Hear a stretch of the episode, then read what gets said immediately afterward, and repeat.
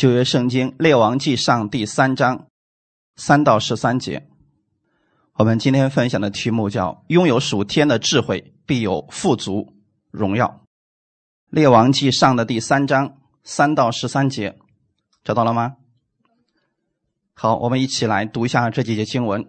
所罗门爱耶和华，遵行他父亲大卫的律例，只是还在秋坛献祭烧香。所罗门王上基遍去献祭，因为在那里有极大的秋坛。他在那坛上献一千牺牲做燔祭。在基遍夜间梦中，耶和华向所罗门显现，对他说：“你愿我赐你什么？你可以求。”所罗门说：“你仆人我父亲大卫用诚实、公义、正直的心行在你面前，你就向他大施恩典，又为他存留大恩。”赐他一个儿子坐在他的位上，正如今日一样。耶和华我的神呐，如今你使仆人接续我父亲大卫做王，但我是幼童，不知道应当怎样出入。仆人住在你所节选的民中，这民多得不可胜数，所以求你赐我智慧，可以判断你的民，能辨别是非。不然，谁能判断这众多的民呢？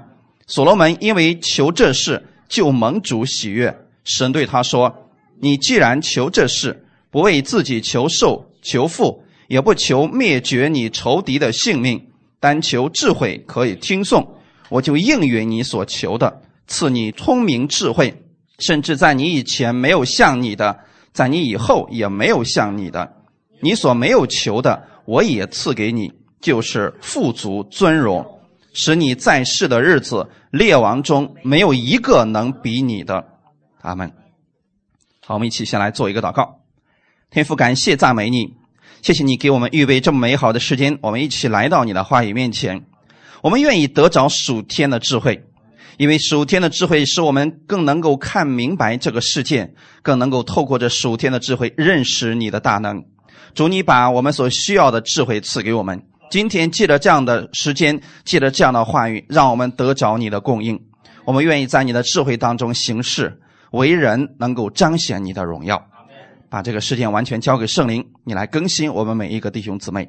奉主耶稣的名祷告，阿门。我们今天分享的题目叫“拥有属天的智慧，必有富足尊荣”。很多人在接受恩典之后啊，他们在医治方面。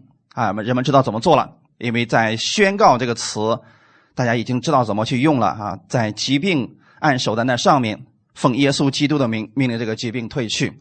很多人在这方面的操练非常有成效，在咱们教会当中有许许多多这样的见证。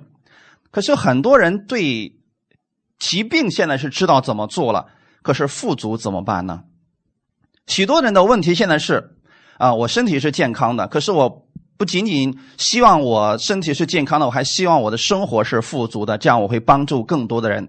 很多人开始把用在疾病上那种方式也用在了富足上。要奉主耶稣基督的名，我是富足的，我是充足的，我是没有任何缺乏的。他们发现这样宣告一段时间之后，情况依然没有改变，好像自己的家庭情况还是原来那个样子。那是神的话语出问题了吗？不是。因为神的话语非常有能力，也同样是非常丰富的。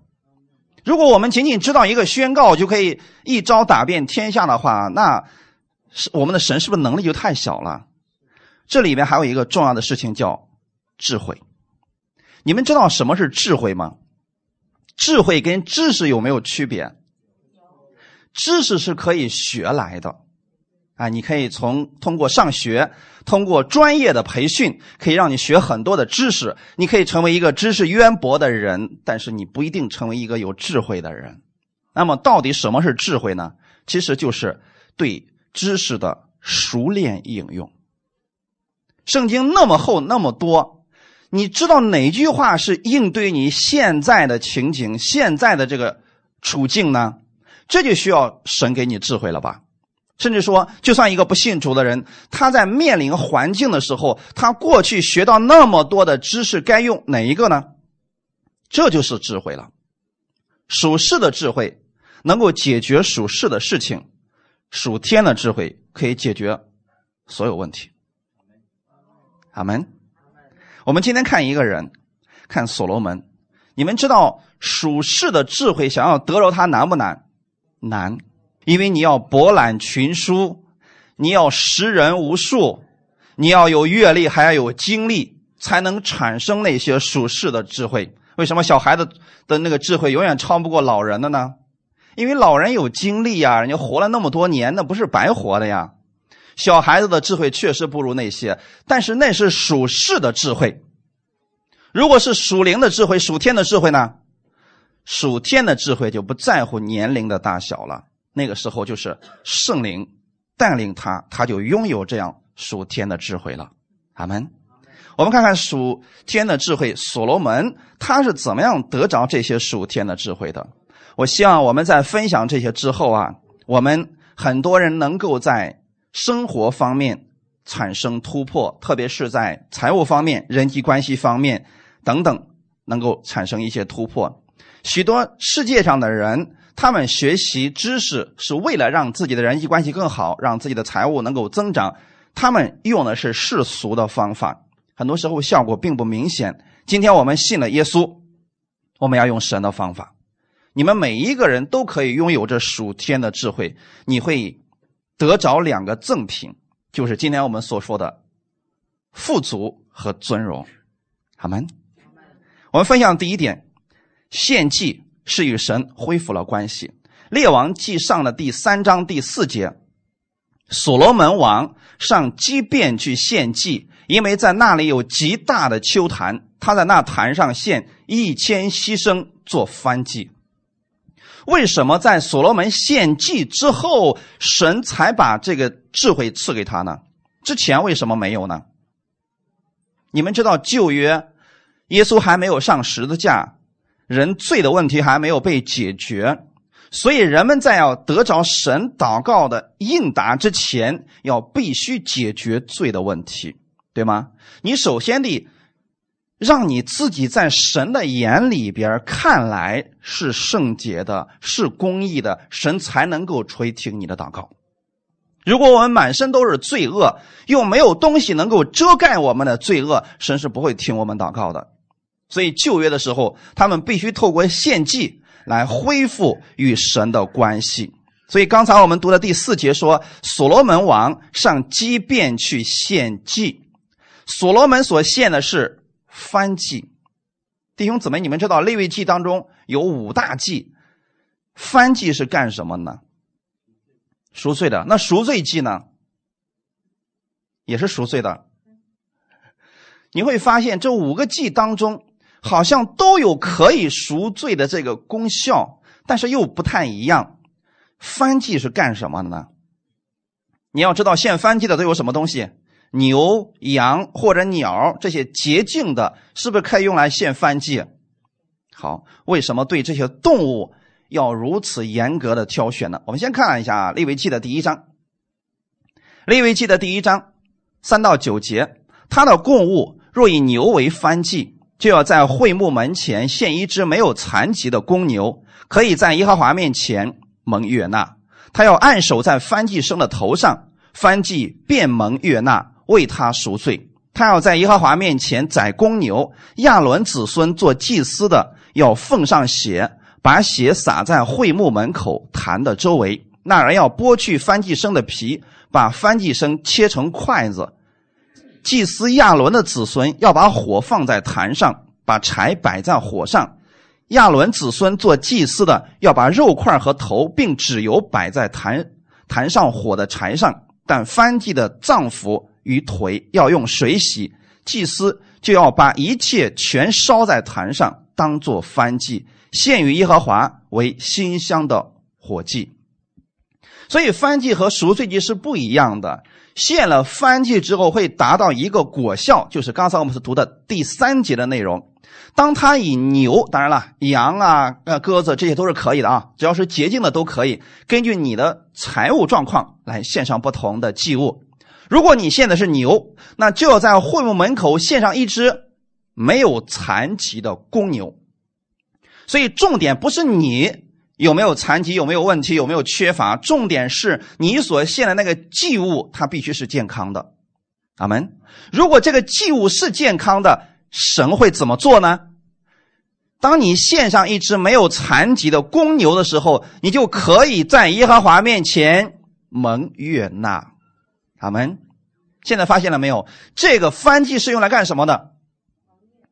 当你献上翻祭之后，你就蒙神的悦纳了。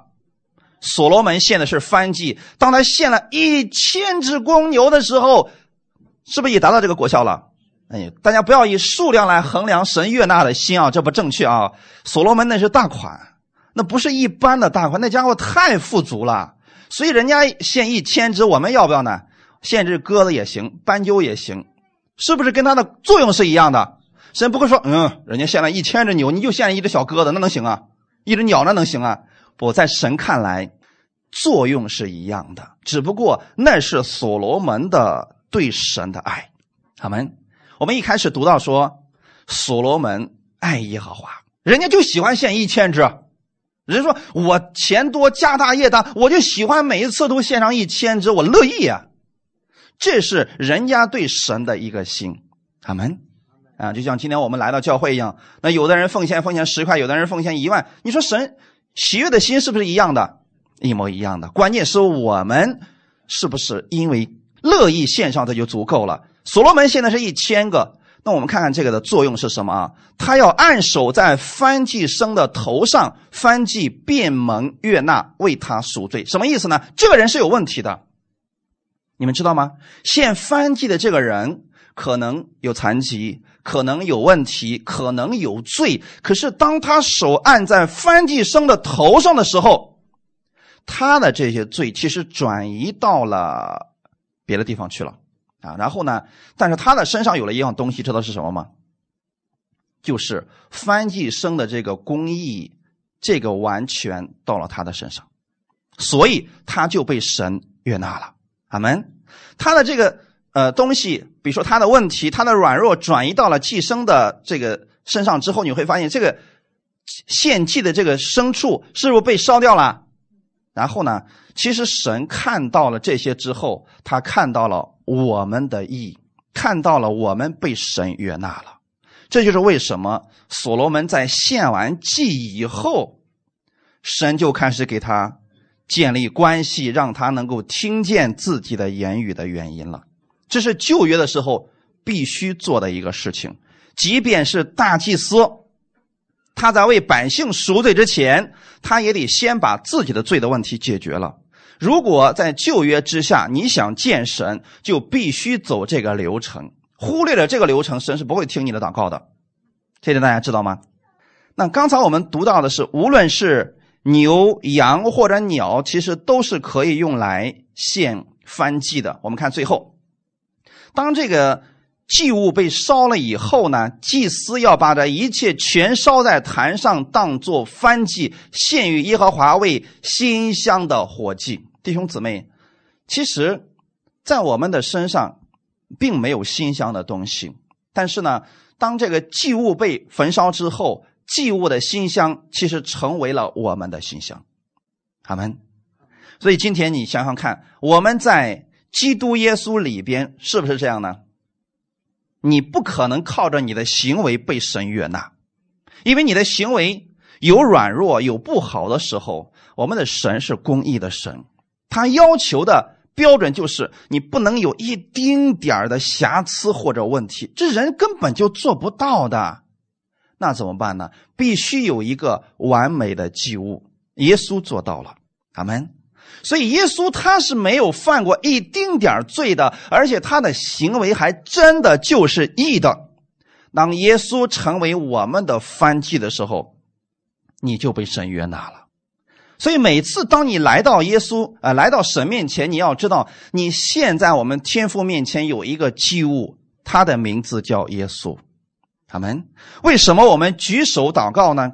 你可以理解为，就像旧约他们献翻祭一样，那我举手按手在翻祭生的头上，说我所有的软弱都归到他的身上，他的义，他的完全在我的身上，所以我蒙神的悦纳了。所以每次你当你举手上神来祷告的时候，你要知道，你的问题给了耶稣，然后耶稣的义、耶稣的完全在你身上，这样就保证了神是悦纳你的。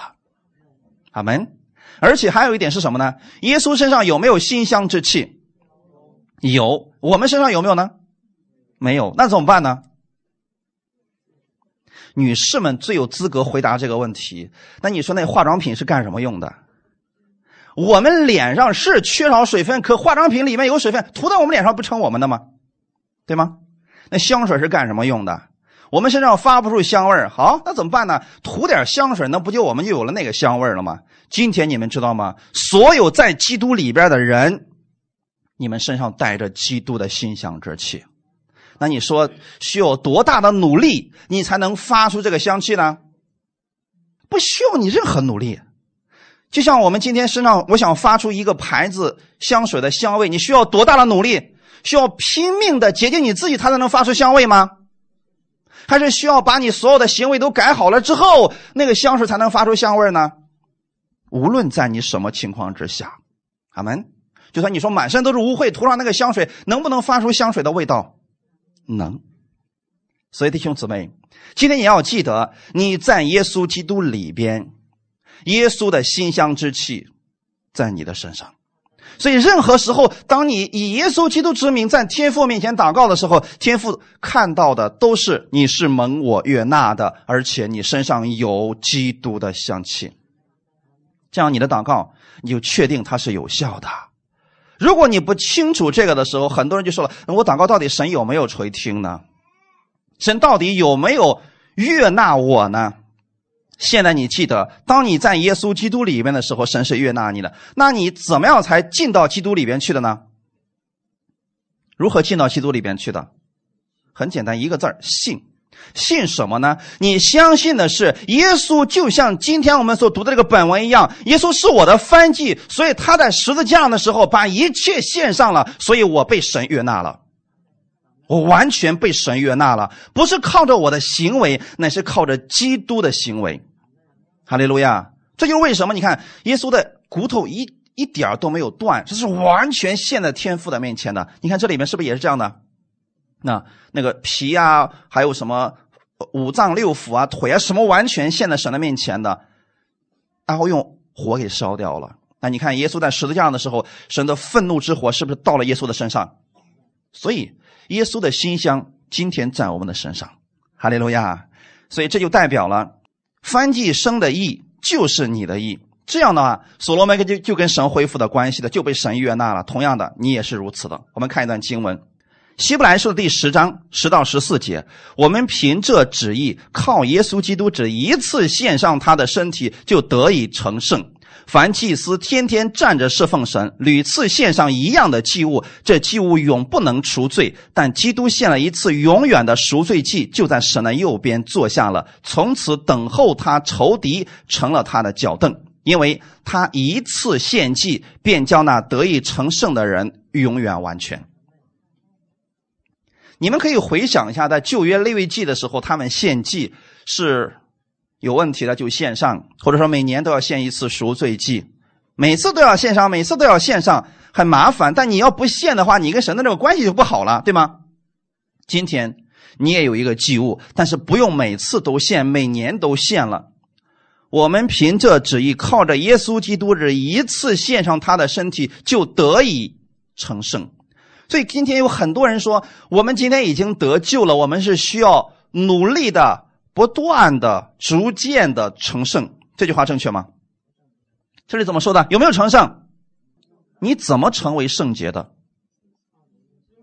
发现了没有？耶稣基督一次献上他的身体，谁成为圣洁了？为什么你成为圣洁了呢？在过去有一个人非得跟我较真说，这句话指的是耶稣。哎，耶稣一次献上他的身体，他成为圣洁了。我的意思很简单。耶稣即便不献上他的身体，他也是圣洁的呀。他本身就是圣洁的。他献上身体的目的是为了让我们成为圣洁，就像那个祭物一样，本身就是没有残疾的。他献在神面前是为了让那个献祭的人成为完全。耶稣是这样让我们成为完全的。我们靠耶稣基督只一次献上他的身体，我们就得以成圣了。我们跟旧约是不一样的，旧约是要每次都献上，每次都献上。可新约耶稣一次，我们多久了？看最后一次，最后一句话说：“因为他一次献祭，便叫那得以成圣的人永远完全。”那就是你。那你每次觉得你不完全，觉得你有问题，觉得你不够好、不够资格的时候，你要思想到耶稣。耶稣那一次的献祭是两千年那一次在十字架上的献祭，对吗？那一次足够使你永远完全了。所以通过这个，你应该相信，你跟神的关系已经恢复了。耶稣是我们的翻祭，所以每一次当你来寻求神，或者说你向神去祷告的时候，你奉耶稣基督之名去祷告的时候，你要记得，不是靠着你的意，不是靠着你的圣洁，而是靠着基督的意。靠着他的救赎，阿门。那话说回来，什么是圣洁呢？圣洁不是指不犯罪的行为，圣洁是指分别出来了，这就是圣洁的意思啊。你看旧约的时候，那些祭司，他们头上是不是有一个牌子，上面刻着一句话是什么？归耶和华为圣。你说他们不犯罪了吗？祭司们是不是也有软弱也犯罪的时候？可是，在神看来，你穿上这身衣服，你戴上这个帽子，你就是圣洁的。阿门。今天你们在耶稣基督里边，神看你们就是圣洁的。所以，圣洁不是指行为，圣洁是指你已经被神分别出来，你跟世人已经不一样了。所以，请你记得，每一次你来到神面前祷告的时候，你记得你跟世人是不一样的，你跟旧约之下的人也是不一样的。旧约人。他们必须先献祭才能去祷告，而你不一样，你知道你的祭物就是耶稣，所以你直接可以来到神面前祷告。这就是为什么我们祷告最后要说奉主耶稣的名祷告的原因了，因为你在耶稣基督里边，你所有的祷告才是蒙神悦纳的。哥林多前书第一章三十节说：“但你们得在基督耶稣里是本乎神，神又使他成为我们的智慧。”公义、圣洁、救赎，你会发现这一切不是我们努力的结果，是当我们相信耶稣，我们在基督耶稣里的时候，这后面的事情神做的，神做的，阿门。你们的智慧怎么得来的？神赐给你的。你们的公义怎么来的？神赐给你的。你的圣洁怎么来的？神赐给你的，那你的救赎怎么来的？神赐给你的。你这么你们知道什么是赐吗？哎，你们看那个“赐”字是怎么写的？一个宝贝旁边是个什么字儿？容易的“易”。最好的宝贝，你却很容易得着它，这才是“赐”的意思。阿门。所以神把最好的，让你用一种最简单、最容易的方式得着。相信耶稣。简单吗？而且你要想得到属天的智慧，也是用最好的东西。神让你用最简单、最容易得到的方式，奉主耶稣的名让你得着它。所以我们现在要确定一件事情啊：所罗门需要献那么多的翻祭声，才能被神悦纳，才能够让神去垂听他的祷告。你呢？你不需要了。阿门。今天你知道耶稣的意义在你身上，所以你带着基督的意义来到神面前，你也是被神悦纳的。所以今天你跟所罗门的起点一样了，阿门。你没必要非得说我献了多少祭物，神才会垂听我的祷告。不，今天我们跟所罗门站在同一个起点上了，就是他献完祭之后，我们现在是不是也献完祭了？那今天晚上回家之后等着吧，简单不？不用了，所罗门必须等到晚上，神才给他托梦，才让他看见异象。你呢？很简单，你任何时候都可以。阿门。那我在这儿想跟你们讲一个，呃，我自己的见证啊。我今天有很多解经的答案，确实是在梦里边得着的，而且都是后半夜。我过去在解经的时候，有很多东西我我不明白，很多圣经我也解不开。我就天天想这个东西怎么办呢？主，你赐给我智慧。我相信你们很多人说，主，你也赐给我智慧啊，是不是？你们今天也发现了，无论你们听我的讲道多久，就算你是没有信主的，今天到这里来第一次听见耶稣，你也能借着我的讲道听明白。我的看法就是大道易简。弟兄姊妹，许许多多的人都给我反馈过来同样的一个结论，就是他们说听你的讲道很容易懂，很容易懂。这是不是第一步？说你听别人讲道根本听不懂，那你怎么能得着呢？怎么会应用呢？根本不可能了。第一个就是让大家简单易懂。啊！神把这个智慧赐给我了。我在十年前开始讲恩典的时候，我向神求的这个智慧。那有人说了：“哇，那告诉我怎么求？”呵呵，很简单，主啊，就这节经文我不明白，请你开启我。这是不是智慧？就是这个问题来到了，我们不知道怎么去解决它。说主啊，你赐给我当下所需要的智慧，我怎么办？那不是像一些人所说的，主啊赐给我智慧，然后自己开始睡，早上起来发现为什么还没有智慧呢？不是这样的，弟兄姊妹，这个智慧是今天你需要什么，然后在这个问题上向神祷告，圣灵马上透过里边告诉你，你得着了，就是要反复去在问题上，在你的事情上去使用神的话语，这就是智慧了。阿门。而且这个是需要天天去求的啊。很多人说了，在恩典之下，我们不需要求了。这句话不正确。智慧是需要我们每天去求的。那圣经上也从来没有说，那天晚上所罗门从神得到智慧之后，就再也没有上前求过任何东西了，没有吧？没有啊。其实所罗门这个人，他从神那儿得着一颗聆听的心啊。我们过一会儿会大家分享这个啊。我们来分享第二点，你要求什么？列王记上的第三章第五节，在激变夜间梦中，耶和华向所罗门显现，对他说：“你愿我赐你什么？你可以求。”啊，这个好不好？这句话是一个应许，你们知道吗？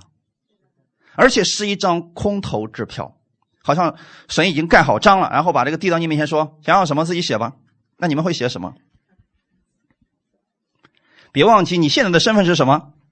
国王，很年轻，大概二三十岁的样子吧，啊，很年轻的一个小伙子，刚刚坐上王位，而且身边还有好多人不服气他的呢。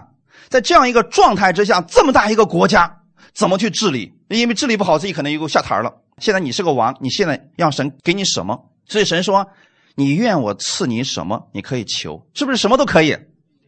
那你知道很多王。比如说，我们中国过去有很多伟大的君王，他们在坐上王位之后没多久，他们就希望自己能够长生不老。我们今天看一些古代的一些电视剧，我们觉得这个王是不是神经啊？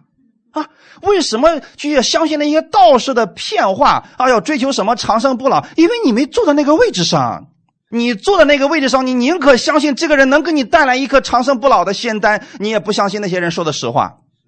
因为你在那个位置上太舒服了，所以人们就希望说，我能长生不老，那我就可以永远坐在这个位置上了，对吗？啊，要不要求这个？现在你们说，我现在不求这个，现在活的跟这个什么似的，你让我长生不老，那还不如杀了我得了。是因为你还还没有，呃，想到这个到底给给你能带来什么？那你到底要求什么呢？有人说了，给我钱。我记得曾经有一个人，他向神祷告说：“主，不要别的，你给我一个亿，我就满足了。”请问弟兄姊妹，真的给你一个亿你就满足了吗？满足不了。如果这个心不是知足的心，给你十个亿，照样不满足啊！就算把整个世界给你，说那月球呢？这就是没有智慧啊，弟兄姊妹。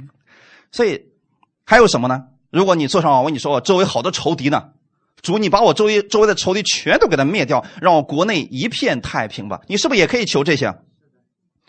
人最容易的三件事情：长生不老、富足，还有灭掉仇敌的性命。是不是你们也希望这样？啊，这三样你都能成就就好了啊。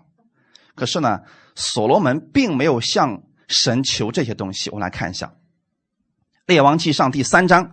七到九节，耶和华我的神啊，如今你使仆人接续我父亲大卫做王。好，所罗门对自己的定位非常的准确，他知道他的这个位置是怎么来的，是神让他接续了他父亲的位置。按照属世的位分来讲，他不够资格的，他根本不够格的，因为前面还有好多呢。哎，任何一个人都比他强啊。现在是他坐上位置之后，他明显的感觉到周围有很多不服气他的，所以他说：“主啊，是你让我接续我父亲大卫做王，但我是幼童。”他知道周围有很多事情他自己解决不了。所以他说：“我不知道应当怎样出入。仆人住在你所节选的民中，这民多的不可胜数，所以求你赐我智慧，可以判断你的民，能辨别是非。”弟兄姊妹，你们知道这个代表了什么吗？所罗门在求这些的时候，他就知道自己到底要什么，所以他知道说：“我住在。”你所拣选的民中，此时此刻，所罗门一直都知道这群民是你的，是你的。就像今天我给你们讲到，但我知道你们是属于耶稣的，你们不是属于我的。虽然你们可能在这里要受我的管理，但是你们仍然是属他的。就像今天的所罗门一样，他可以替神管理这个国家的百姓，但这个百姓是神的。如果我们能用这样的一种智慧去看待你的亲人、你的孩子、你的工作，你智慧就有了，你就知道该怎么做了。因为做主的不是你，而是他。比如说，你现在经营一个企业，你说主要，这个企业不是我的，是我代替你在管理，所以遇到事情，你说主该怎么办？那我们一直在喊主，你知道这个主是王。再多了一点吗？所罗门现在是王，对吗？但是他向主去求，嗯，本文当中有一个词很有意思啊，一会儿是神，一会儿是主，这个这个词一会儿在变换当中，一会儿给你们看一下啊。那你要知道，所罗门知道说你是比我永远多一点的。现在我只希望大家明白一点啊，神永远比你多那么一点点。说的太多了，你们不一定信。你告诉世人，世人说你那个神到底有什么好的？你说啊。就比世上的王多了那么一点点多这一点就是主了，永远都多这一点可了不得呀！你跟你对手交锋的时候，你永远比他多一点智慧，这还了得呀！哎，所以你永远是，呃，略胜他一筹的啊！所以所罗门说：“所以求你赐我智慧，可以判断你的民。”发现没有？这民是谁的？所罗门知道说：“主啊，你给我智慧，管理你的百姓。”你此时此刻，所罗门是何等谦卑呀！他要判断神的百姓能辨别是非。弟兄姊妹，如果你现在是一个有智慧的人，你首先就应该做到这两点：第一，可以判断所有的事情，能辨别是非。那我们怎么样去分别是非呢？这个是非之心到底它的标准在哪里呢？从亚当和夏娃犯罪之后。他们吃了那个分别善恶树上的果子，从此以后人里边有个良心。可是人的良心，他也是判别是非的、对错的。他去判断的时候，是以自己为标准，是自私的。所以你看那些杀人犯，他杀了别人，他说了：“我是在解脱他们，他们活得太痛苦了。”那你有没有问一下别人要不要被你解脱呀？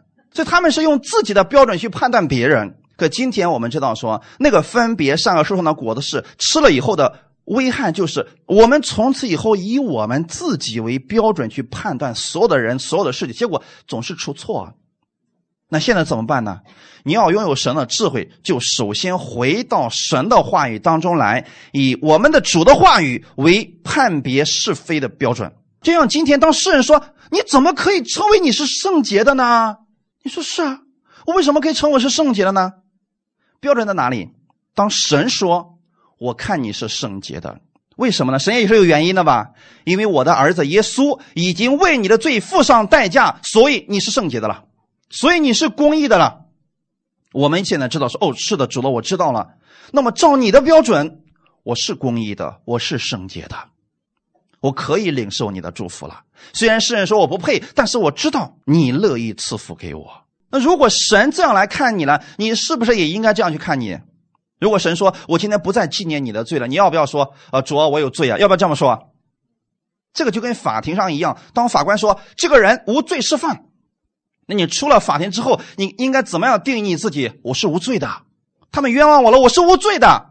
就算周围多人说你是有罪的，虽然法官说你无罪，你还是有罪的。不要信他们的话，你要信的是这个判决的结果。那现在神看你在他眼里边就是公义的，你要如此来相信，你在神面前就拥有了神的智慧了，能够分辨是与非。我们看一段经文，《希伯来书》第五章十二到十四节：看你们学习的功夫，本该做师傅，谁知还得有人将神圣言小学的开端另教导你们，并且成了那必须吃奶不能吃干粮的人。凡只能吃奶的，都不熟练仁义的道理，因为他是婴孩唯独长大成人的，才能吃干粮。他们的心窍习练的通达，就能分辨好歹了。我是希望大家记住最后这一句话：你们要。长大成人，这个长大成人不是靠年数来长大成人的。我们里面生命的成长跟外面这个身体，它不一定是成正比的啊。有的人信主几十年还是婴孩，太正常了。但有的人一到三年时间已经非常老练了，啊，这里面就是有一个不一样的事情，就是习练的通达。那我们首先要知道一件事情，就是熟练仁义的道理。这里仁义的道理在原文当中指的就是公义的道理。刚才我们所提到的，耶稣基督在十字架上其实是把五大祭全部都替我们献完了，所以你在神的面前完全被神悦纳。耶稣既是你的翻祭，也是你的赎罪祭，也是你的素祭，他是所有的你所需要的神那里所需要的你献上的东西，耶稣都替你献上了。所以在属灵当中，你完全被神称义了。那么你怎么样去熟练这仁义的道理呢？那就是每一次遇到问题的时候，当你向神祷告，你应该确信主你是会垂听我的祷告的。当然，你里面有一个问题，你说啊，我发现我祷告了三天了，没有一点果效，是不是因为我做了这个事情，所以你不听我的祷告呢？这是什么？不熟练这公义的道理了。那这时候怎么办？重新去认识。耶稣就是你的祭物，让你重新回到起跑线上想一下，所罗门是不是被神悦纳了？所以神现在告诉他了，应许你要我给你成就什么？你说吧。那现在神有没有给你有应许？太多了，你的应许比所罗门更多呀。圣经上面神给我们的应许达到一千五百个左右啊，你随便拿出一个来，能解决你的问题了。所以每次当你怀疑的时候，要重新回到这仁义的道理里面去，然后怎么办？熟练它。熟练可不是把它背过啊，弟兄姊妹。我给我们弟兄姊妹说过，说我们一定要多读圣经。有人说我读不懂啊，有人说我一读就忘了呀。我告诉你们一个实话，我也是一读就忘了。但是那又怎么样呢？你不能一读就忘，你就不读了吧？我从来没有过让你们背圣经啊，没有说让你们背过圣经，我只是让你们去读，这个能做到吧？啊，你尽管去读就好了。有人说我读了就忘了，不要紧。只要读过了就行，一遍一遍的读，等你需要的时候，圣灵就会让你想起来。哦，你压根就没读过圣灵，想让你想起你也想不起来呀，所以只能给你个图画，啊，只能给你一幅意象，一个声音，你还不确定那是不是，那多麻烦。所以我们要熟练这仁义的道理。阿门。当你熟练的时候，你很清楚的知道那个就是神给你所说的话语，那个就是神要启示给你的东西，这就是智慧的已经降下来了。要不然你怎么分辨呀，弟兄姊妹？你说我这个时候正在跟客户谈判呢，主你你掌管我的口，让我说什么就说什么，你说出来是方言怎么办？那别人也听不懂啊。所以这时候你在心里边可以祷告方言，突然你的脑海当中出现一些话语，就告诉出来，说出来就好了，那就是神给你的当下的智慧。哈利路亚。所以这个是需要你怎么熟练它的？熟练就是有一个操练的过程。阿门。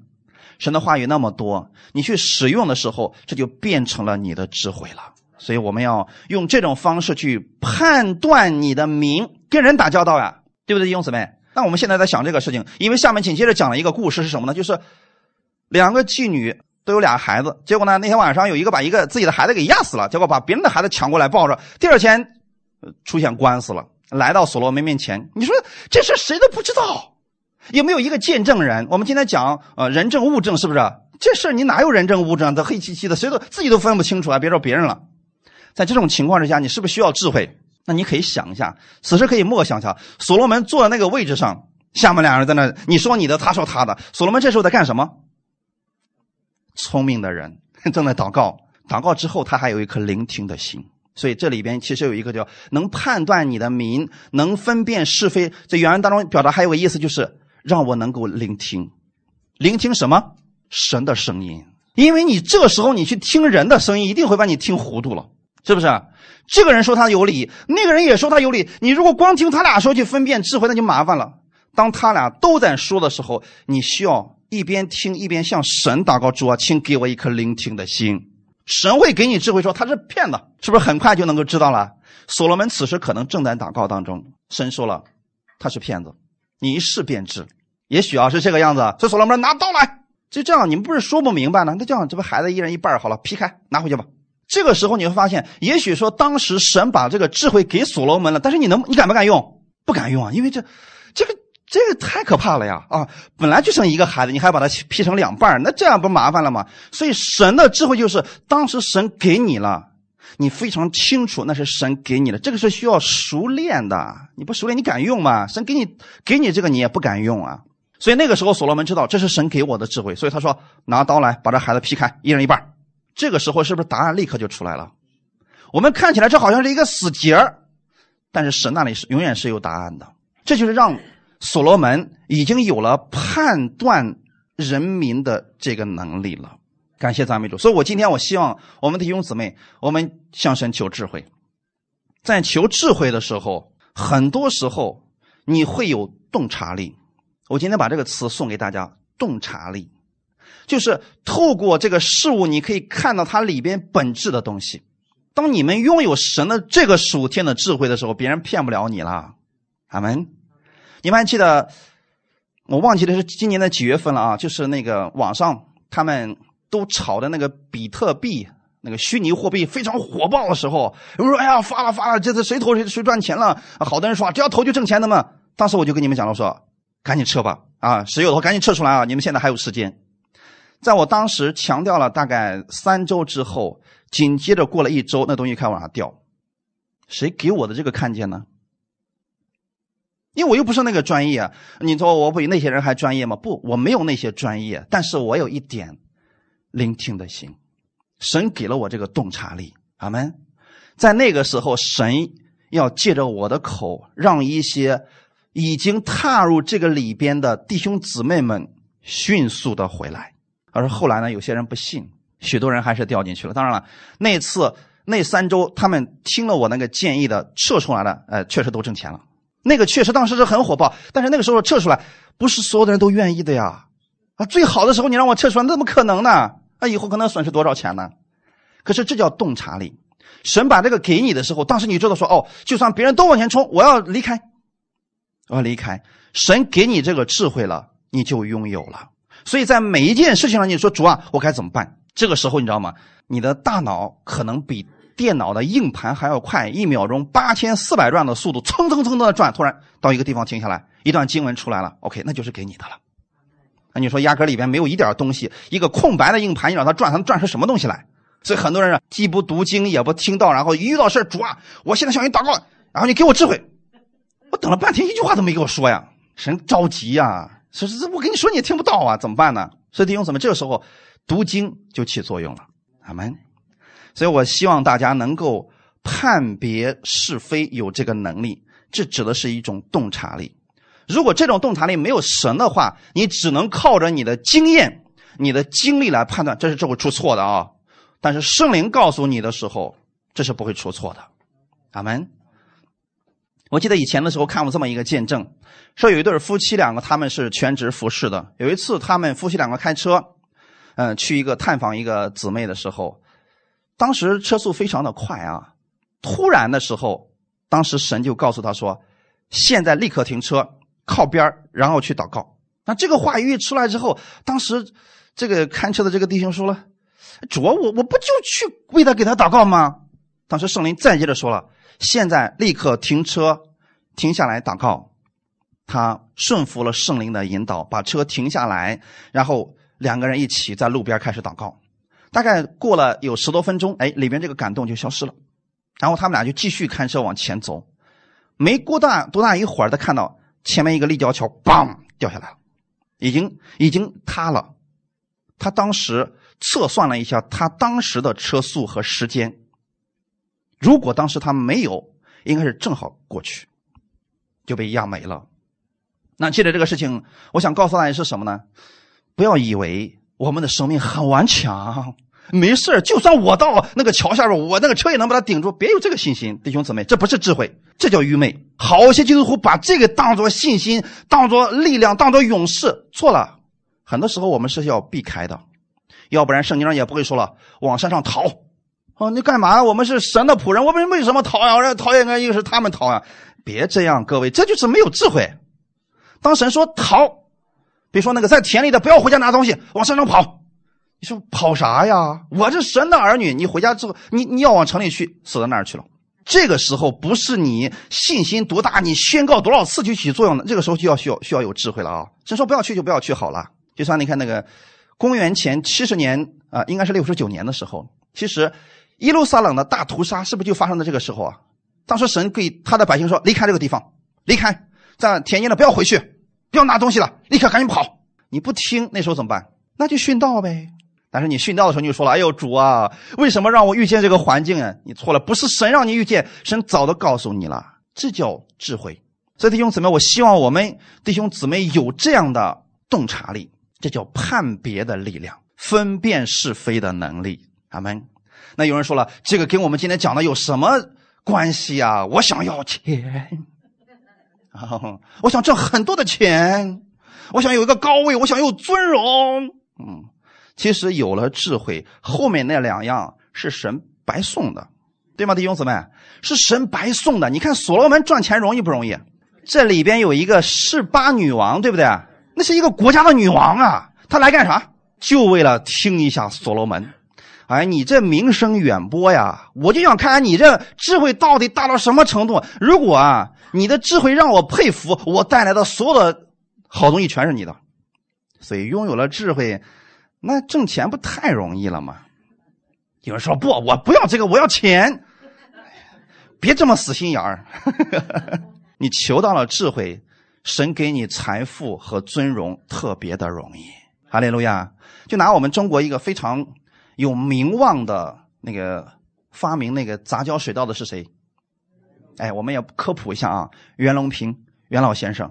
你说他缺钱吗？为什么不缺？他那个从哪里来的？那叫智慧，对不对啊？呃，有一个记者说：“说你知道吗，袁老先生啊，呃，好多网上的那些小伙子们、小姑娘们说你是最帅的九零后啊，不是零零后，他他都多大年龄了？你看这个尊荣是不是在他身上了？其实他拥有的这是智慧所产生出来，给我们带来了巨大的益处，是不是？那你想想看，其他的是不是都是这样的？牛顿先生认识吧？”你说我不知道他是谁，没关系。万有引力的定律你们总知道吧？那个怎么来的？某一天，牛顿先生在一个苹果树下不知道干什么，突然嘣，一个苹果砸到头上去了。要是我们普通人说了啊，我今天为什么这么倒霉？我把树给砍了。OK，你砍了，什么都没有了。但是当时牛顿先生被这么一砸之后，可能当时圣灵就感动他说：“你想一下，为什么他往你头上砸而不飞到别的地方去呢？”就这一个问号。一个伟大的科学家诞生了，对吗？你从神的角度去想，总会产生无穷的智慧。哈利路亚！所以这就是简单的，很多的智慧的应用是这个样子的，就是出现事情之后，我们想，哦，主你会怎么解决？你赐给我智慧，让我解决掉它。站在神的位置上去想一想，然后主给我智慧，你的智慧会越来越多的。哈利路亚，越来越多的。那如果没有这个智慧呢？你天天宣告也没用啊。我记得我以前的时候有一个有个一对夫妻，他们当时从城里面挣了一部分钱，回家就创业去了。嗯，到时候呢给我发过来了这个很多的微信，问我说：“人家是为什么神不祝福我？我也天天宣告呀，耶稣的智慧是我的智慧，耶稣的富足是我的富足，为什么我的生意还是赔的？我现在我俩赔的一无所有了。我宣告一年了，没有一点起色呀，到底哪里出了问题呢？”当时他在唠唠叨叨说他那个问题的时候，当时神给了我一个问题，说你问他是干什么的。我其实很少问别人是干什么的，你知道吗？然后我说：“我说那你能告诉我一下你们做的是什么生意的吗？”他说：“烧砖厂，烧砖厂就是那个上世纪六十年代的时候烧了那种烧砖厂。他俩回家之后，人家干不下去了，他俩用尽了一生的积蓄把那个接下来了，结果没有生意。他问我为什么神不祝福他？当时我说了：‘哎呦，你让我说你什么好呀？’我说你至少咱作为基督徒。”咱确实是以圣经为主，但咱们也得看一下这个世界的发展吧。哦，你们不看新闻呐？这都什么年代了？人现在盖房子都用的是泡沫砖了，好不好？都讲究环保了，谁还弄那个污染那么严重的砖呢？这还有多少人需求啊？你们俩为什么就做这个生意呢？他说：“哎呀，我们是基督徒，我们做什么神都祝福。”我说：“结果呢？这个不是神把他抛弃了，这个是缺少智慧了，对不对，弟兄姊妹？所以现在我们要知道啊。”你要求什么？在凡事上让神给你当下的智慧，阿门。这个跟信心可没有关系。很多人把信心跟智慧搅到一块就分不清了。说我只要使劲求，我只要有信心，这事儿一定能成。那你得让神给你做多大的事啊？神把时间再倒退到五十五十年代去啊，你那个烧砖厂才能活呀。所以要不然你就把烧砖厂，我说了，我说你这东西现在在中国是没法干了。我说要不然咱去伊拉克、巴基斯坦，那地方还行，是不是事实啊？这叫智慧嘛？所以我们需要有神给我们的这种洞察力，阿门。你要知道，这种洞察力不是人的经验给你的，而是神直接赐给你的。哈利路亚！列王记上的第三章十到十三节，所罗门因求这事就蒙主喜悦。神对他说：“你既然求这事，不为自己求寿、求富，也不求灭绝你仇敌的性命，单求智慧可以听颂，我就应允你所求的。”好不好？有人说了：“哎呀，你这不实在呀！你说你求点钱啊，求灭掉你的仇敌，是不是很实实在在的东西？你求那个智慧能看得见吗？”啊，所罗门就这个样子，他求的就是让神给他智慧。神说：“我就应允你所求的。”那么，所罗门要这个智慧干什么？单求智慧可以，这就是刚才我跟你所说的聆听的心。所罗门要神给他智慧，有一颗聆听的心。不单要听人的，还要听神的，这样你才能做判别的工作嘛？是不是弟兄姊妹？我就应允你所求的，赐你聪明智慧，甚至在你以前没有像你的，在你以后也没有像你的，你所没有求的，我也赐给你，就是富足尊荣，使你在世的日子，列王中没有一个能比你的，好不好？原来富足尊荣是智慧的附加品，好没？好不好？不要去求那个钱啦、尊荣了、地位啊！不要求这些东西啊！让神给你智慧，有一颗分辨的心，有一颗聆听的心，你会得着财富和尊荣的。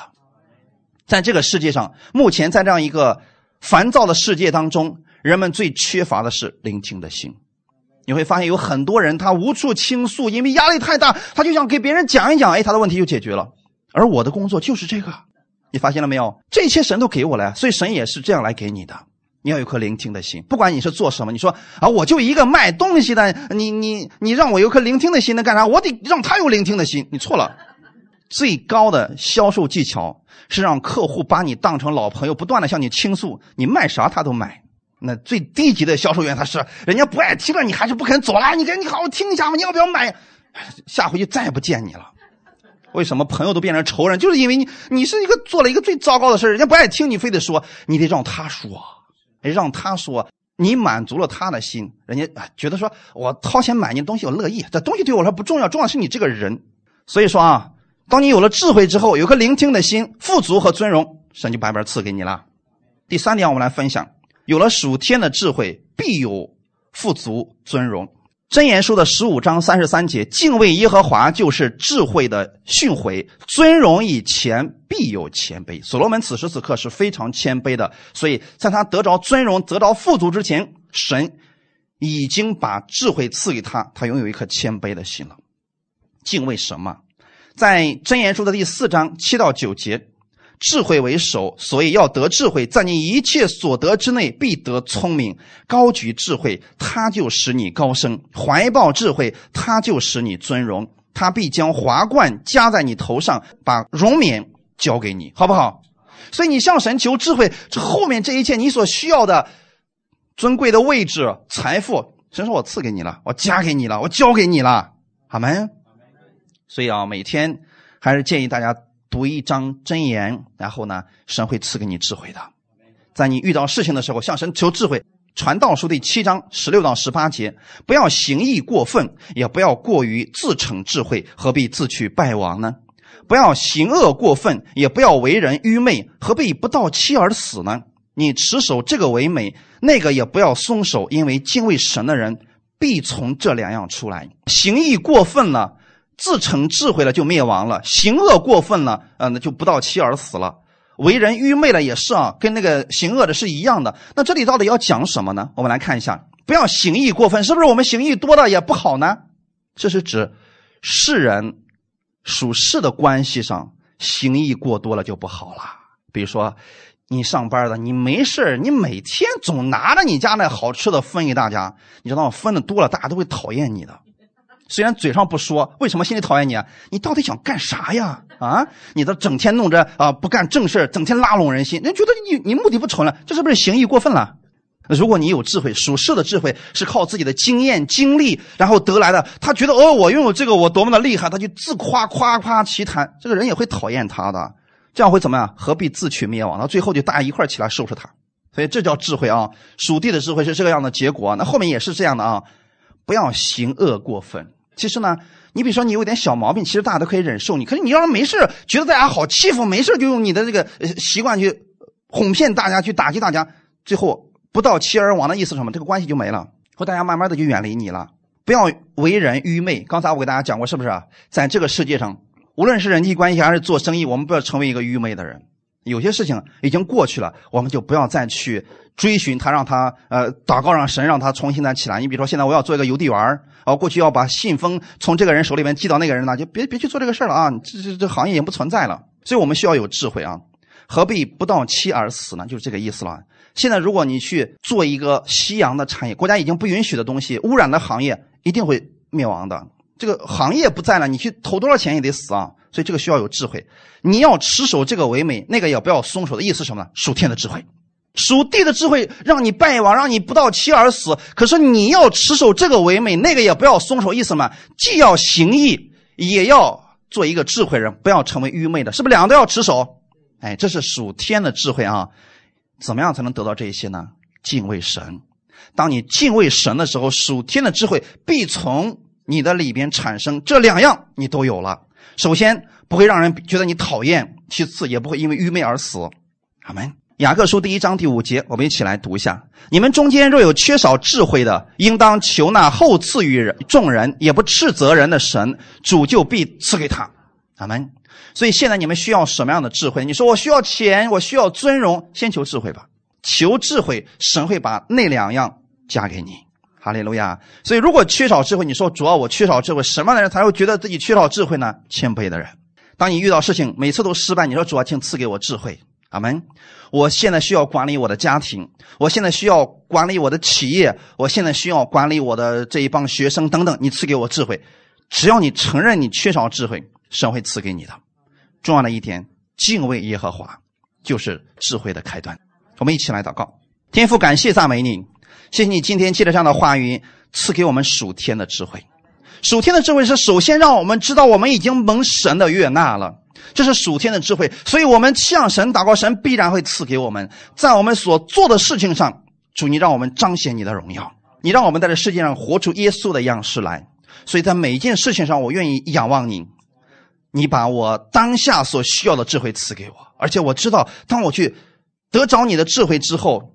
富足尊荣会尾随而来，奉主耶稣的名赐给我们弟兄姊妹这一周所需要的智慧，让他们在这一周当中经历到你话语的大能，并且每一天向你求当下所需要的智慧，主你赐给他们，让他们经历你的智慧的大能。感谢赞美主，一切荣耀都归给你。奉主耶稣的名祷告，阿门。